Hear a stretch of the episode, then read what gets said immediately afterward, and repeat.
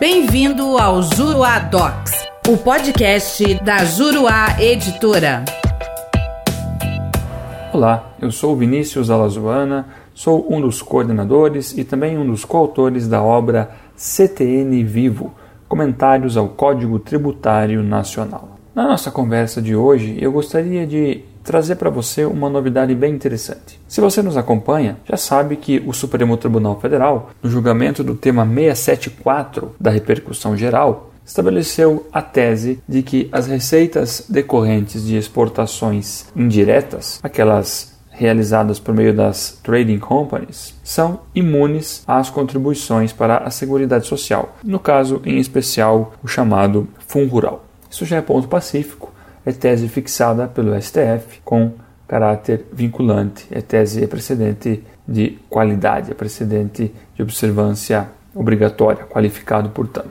Mas a novidade é a seguinte: esse entendimento também passou a ser adotado no âmbito do CARF. Cito aqui uma decisão da primeira turma da terceira Câmara da segunda sessão do órgão administrativo, autos 17 460 000 942 2007 dígito 58 e na versão escrita do nosso CTN vivo você pode ter acesso a essa decisão e consultar com mais detalhes o número dos autos e detalhes a respeito do acordo. Mas o interessante é que o CARF resolveu adotar também esse entendimento do STF Ora, mas o que, que isso tem de novo? Tem de novo porque como regra, os conselheiros representantes da Fazenda Nacional votavam pelo sentido que a regra imunizante prevista no artigo 149, parágrafo 2, inciso 1 da Constituição Federal, não se aplicava a essa modalidade de exportação, ou seja, se restringia às exportações diretas. No entanto, dado, como eu disse há pouco, que o precedente firmado pelo STF é qualificado, é de observância obrigatória, também os conselheiros representantes ou oriundos do fisco resolveram se curvar e obedecer à tese fixada pela Suprema Corte. Portanto,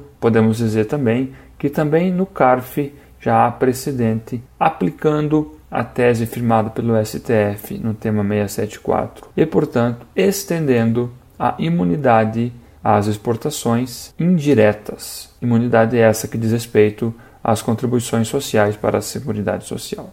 Chamo aqui a atenção para um ponto bem importante. Mais uma vez, é fundamental diferenciarmos isenção e imunidade. Nós não podemos fazer confusão entre esses dois institutos do direito tributário. Por quê? As isenções são interpretadas de modo literal, é o que dispõe o artigo 111, inciso 1 do CTN. As imunidades, contudo, são direitos fundamentais dos contribuintes, são limitações constitucionais ao poder de tributar, são normas que tutelam valores reputados importantes pelo constituinte originário ou pelo constituinte derivado e que, portanto, não comportam interpretação restritiva, mas sim apenas uma hermenêutica que faça prevalecer, que valorize, que se coadune, que se conforme aos objetivos estabelecidos na Constituição Federal ou aos objetivos que motivaram o Constituinte a estabelecer certa imunidade. No caso, quando falamos de imunidade de receitas de exportação, estamos falando de dois objetivos bastante elementares e relevantes, e em síntese são os seguintes: reduzir a carga tributária sobre exportações e aumentar a competitividade internacional dos produtores brasileiros. Esses dois objetivos precisam ser valorizados e prestigiados quando se interpreta a imunidade prevista no inciso 1 do parágrafo 2 do artigo 149 da Constituição Federal. E é por isso que esta regra de imunidade também se aplica às exportações indiretas, porque se trata de conferir ao dispositivo